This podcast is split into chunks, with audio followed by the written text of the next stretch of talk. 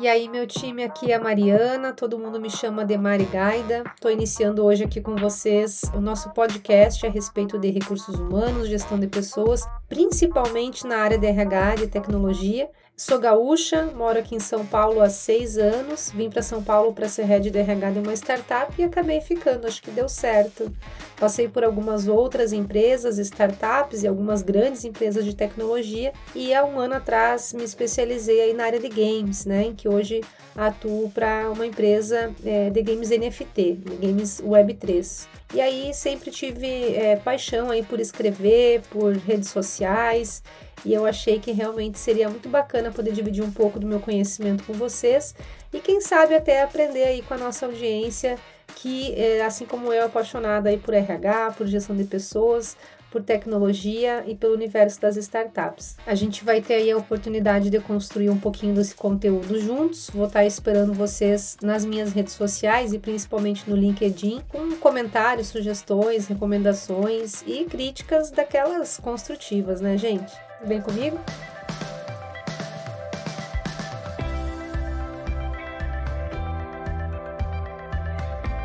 E vamos lá. Quero falar um pouquinho hoje para vocês a respeito da cultura das empresas, né? E eu acho que a minha vontade de trazer esse conteúdo aqui como uma das nossas primeiras conversas é justamente porque a gente encontra muita informação a respeito de cultura organizacional na internet e cultura das empresas, mas nunca fica bem claro como a gente pode aplicar um projeto desses na empresa.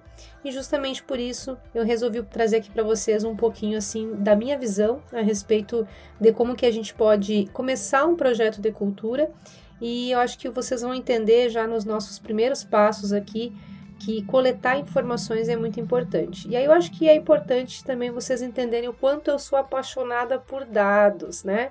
Sempre que a gente fala em RH, a gente fala em RH focado em ciências humanas e sociais e nas pessoas. Mas eu acho que quando a gente foca nas pessoas e conta com a experiência e unicamente com a experiência para a gente avaliar pessoas, para a gente contratar pessoas, a gente acaba errando bastante. Por quê? Porque somos humanos, né? E temos os nossos vieses inconscientes. Então, justamente por isso, eu sou uma RH que gosta muito de dados, porque contra dados não há argumentos. Dados acabam se tornando fatos, e aí assim a gente consegue realmente construir uma área de recursos humanos e uma área de gestão de pessoas muito mais justa, muito mais equilibrada e com olho na equidade e na igualdade entre gêneros, entre raças, entre classes sociais, e por isso mesmo eu gosto bastante de trabalhar com dados e a gente vai começar falando um pouquinho sobre eles. E aí é claro que surpreende, né, gente? Uma RH falando num podcast sobre gestão de pessoas e eu começo falando sobre dados, explicando sobre dados, mas vocês vão entender um pouquinho melhor sobre é, o racional por trás dessa escolha. Vocês sabem que existe um funil de ciência de dados, né? E aqui no Brasil, especialmente, o nosso funil de ciência de dados, ele é muito focado só na primeira etapa quando a gente pensa em equipes de RH. Basicamente, o que a gente faz é demonstrar dados muito bem. Então, a gente cria os, as apresentações de PowerPoint mais bonitas, dashboards, Google Docs é, e apresentações de diversas formas, relatórios, em que a gente demonstra dados que são coletados em outros meios, sejam software, sejam através de pesquisas que a gente aplica com os funcionários, seja através é, da, do input que a gente tem de, de softwares e, e outros é, programas que a empresa utiliza, que não necessariamente sejam DRH. Basicamente, o que a gente faz é pegar essas informações e transformar elas é, em um relatório bonito que é apresentado é, com uma certa recorrência, às vezes mensalmente, às vezes semanalmente, mas a gente, em geral, para por aí. Então, eu costumo dizer que no Brasil nós somos RHs fracos em ciência de dados, porque nós somos muito bons em demonstrar dados, mas nós não somos bons em aplicar esses dados para a gente ter insights de planejamento, de estratégia e da gente realmente dar suporte para a tomada de decisão dos líderes dentro das áreas de negócio. Então, falando no segunda etapa do, da, do funil de ciência de dados, quando a gente pensa em dados dos funcionários, que a gente chama de People Analytics, né? Os analíticos, os dados analíticos é, das pessoas do nosso time, a gente precisa pensar na predição de tendências, né? Então, aqui na segunda etapa, a gente vai basicamente predizer quais são as tendências baseadas no que aconteceu com os dados que a gente já conhece. Então, vou trazer um exemplo aqui para ficar um pouco mais, mais prático, mais fácil de entender. Se eu estou fazendo recrutamento frequente para a área de Customer Success na minha empresa, né? Então, assim, é uma área que tem bastante rotatividade, é, a galera sai com facilidade, vai para outras vagas, ou às vezes é um emprego temporário que paga ali razoavelmente bem para a pessoa conseguir cumprir seus compromissos financeiros, mas não é exatamente o que ela está buscando de carreira. Enfim, por diversos motivos, a nossa área de Customer Success é uma área que é, tem uma rotatividade muito alta e a gente contrata com muita frequência. Então, eu consigo avaliar nos dados da minha empresa é, que eu fiz muitas contratações na área de Customer Success nos últimos meses. Basicamente, isso, o que isso me diz é que é muito provável que eu vou fazer mais contratações como essa nos próximos meses. Então, essa é uma das tendências de contratação, e sempre que a gente consegue atuar como RH na tendência, a gente não precisa atuar na urgência, o que eu acho que é muito difícil e muitas pessoas da RH trazem essa reclamação, trazem essa queixa, né? Ah, Mari, nosso RH é um balcão de pastelaria, né? O, o hiring manager, o gestor contratante, ele chega lá no balcão, solicita uma contratação e não dá muita informação, ele simplesmente quer mais um analista de customer success, né? E aí, basicamente, o que a gente faz quando a gente analisa a tendência é realmente conseguir construir o que a gente chama de forecast, né? Que seria a expectativa das necessidades que a gente vai ter de contratação nos próximos meses. Maravilha, temos essa informação na mão. Agora a gente está apto para ir para a terceira etapa do nosso funil de ciência de dados. Na terceira etapa do funil, a gente tem a, a possibilidade de prescrever um plano de ação. Então, quando a gente prescreve um plano de ação baseados é, no que a tendência me disse, eu vou saber a quantidade de pessoas de Customer Success que eu vou ter que contratar, eu vou ter um plano de ação com um prazo definido, com a quantidade de pessoas que vai estar envolvida nesse projeto e eu vou ter realmente a possibilidade de me programar, de me organizar para atender essa demanda de uma forma tranquila, sem correria, sem urgência e fazendo contratações de boa qualidade, pessoas que realmente vão se tornar funcionários e vão estar felizes fazendo o que eles fazem. Em quarto lugar, a gente tem dentro do Fundo de Ciência de Dados o que algumas pessoas chamam de contextualização. Basicamente, a gente começa a avaliar os dados que a gente demonstrou, as tendências que a gente predisse e também o plano de ação que a gente prescreveu para a gente entrar no, no, quarto nível da ciência de dados. O que, que é esse quarto nível? É pegar outros fatores que impactam o meu resultado, como por exemplo as contratações que eu preciso fazer para a área de Customer Success, e aí eu consigo realmente contextualizar isso com fatores do mercado, por exemplo. Ah, essa é uma área que tem alta rotatividade em todas as empresas. Só que para a área específica de software, aqui que é a empresa em que eu estou trabalhando, tem poucas pessoas que têm o conhecimento necessário, porque é um software, por exemplo, para serviços financeiros. Então a gente tem aí várias fintechs, né, que são as empresas startup do mercado financeiro, que tem um produto para serviço financeiro. Então, basicamente, essas pessoas são muito especializadas num produto, por exemplo, de banco, né? Então, eu consigo avaliar que eu tenho é, fatores do mercado que impactam nas contratações e que eu preciso, talvez, usar essa informação para melhorar meus salários, para melhorar a proposta financeira que eu vou fazer no processo seletivo e contratar de uma forma mais assertiva, contratar pessoas que fiquem com a gente na empresa por um determinado período, enfim. Então, esse é o exemplo da ciência de dados que eu queria trazer aplicado aqui ao RH. E aí, por que, que foi importante para mim, para eu contar um pouquinho para vocês a respeito do funil de ciência de dados? Porque vocês vão ver que, da mesma forma, para a maior parte dos projetos que a gente faz em RH, especialmente esses que são assuntos muito subjetivos como cultura, que é uma coisa que não está escrita num documento, não está, às vezes não pode ser vista, ela precisa ser sentida, aí sim que é ainda mais importante a gente ter dados na mão, porque assim a gente consegue olhar a forma que a maioria das pessoas pensa. A maior parte da equipe se comporta dessa forma. A maior parte do nosso time de líderes é, é, se, se comporta ou se sente de um determinado jeito com esse atributo cultural. Então, quando a gente consegue ter dados, a gente consegue tratar essas questões que muitas vezes são delicadas e sensíveis e difíceis de compreender e de administrar de uma forma muito mais sensível, muito mais justa e muito mais equilibrada. Então, é por isso que é tão importante a gente ter acesso a dados. Então, se eu posso, se eu puder recomendar é, uma forma de organizar os primeiros passos de um projeto de cultura para uma empresa, eu começaria por mapeamentos, diagnósticos e aplicação de questionários. E aí, começando, gente, por um dos mapeamentos aí que são talvez um dos mais importantes, né? Que é o mapeamento dos atributos culturais. Quando eu falo em atributos culturais, eu falo em tudo que é vivido, tudo que é sentido, tudo que é impresso no dia a dia do time e faz a gente entender como que aquela empresa funciona.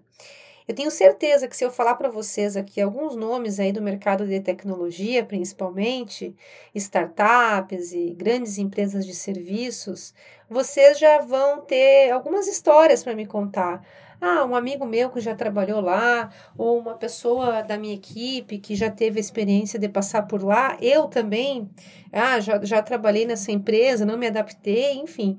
Eu tenho, tenho certeza que a gente vai encontrar aqui no meio da nossa audiência é, pessoas que já passaram por empresas de tecnologia que têm uma cultura muito expressiva, vamos dizer assim, né? Que tem uma cultura que realmente se destaca bastante, seja pela forma que persegue as metas, seja pela forma que reconhece os seus funcionários ou que paga os seus funcionários, né?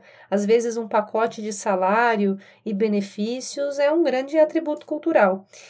Então, como a gente sabe que tem vários fatores, vários critérios aí para a gente definir qual é a cultura da empresa, eu acho que é importante a gente começar pontuando é, quais são esses fatores que precisam ser observados, mapeados e documentados.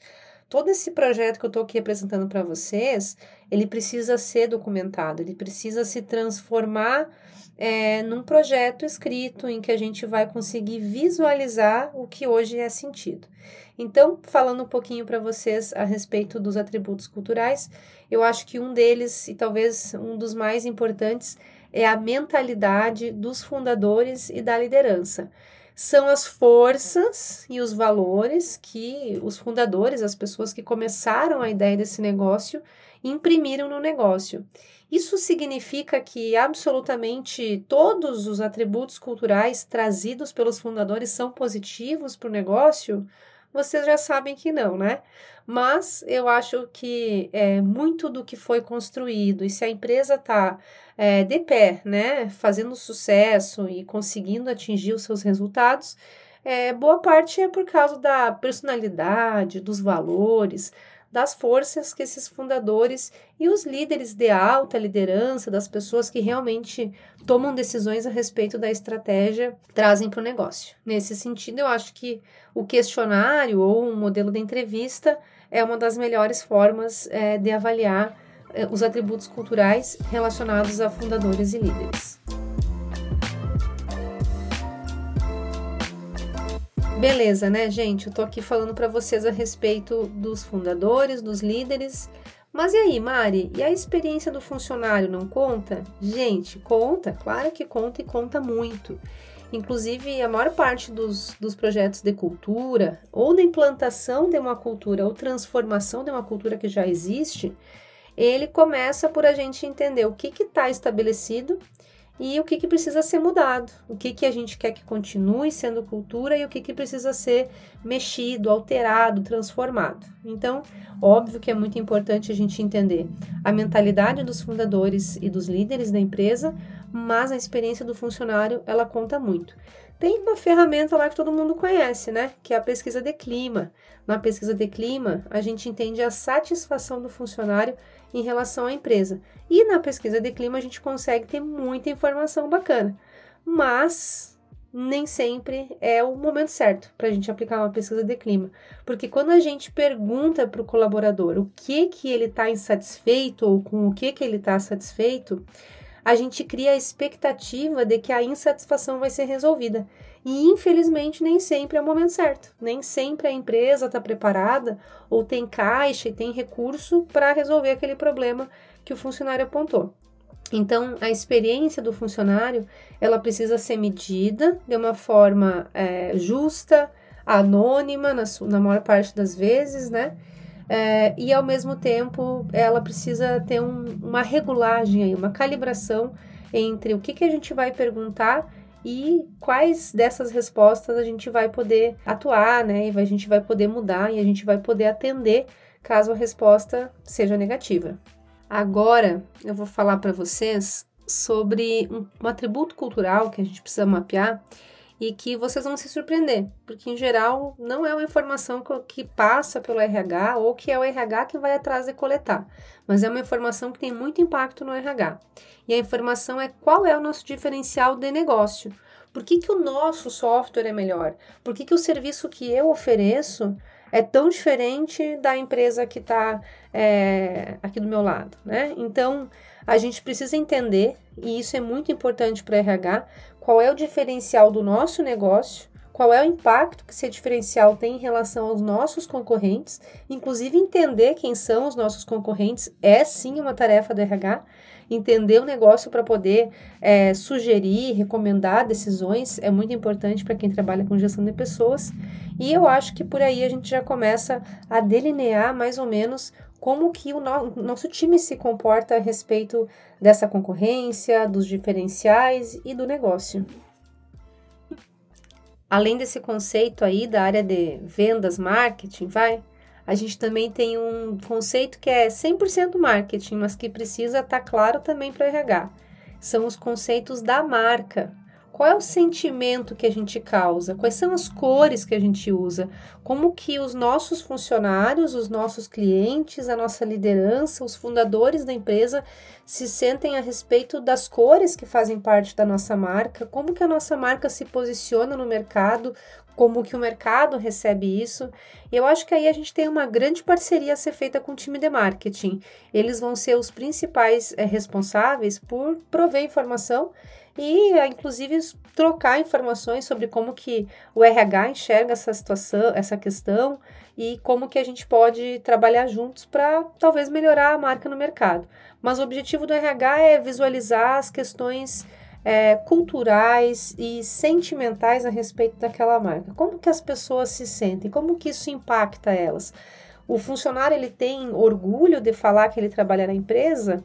Essa marca empregadora, e esse é um conceito que a gente vai conversar um pouquinho mais para frente, essa marca empregadora, ela, ela dá orgulho para quem trabalha é, dentro da empresa, é, o funcionário bate no peito para falar que trabalha na minha empresa.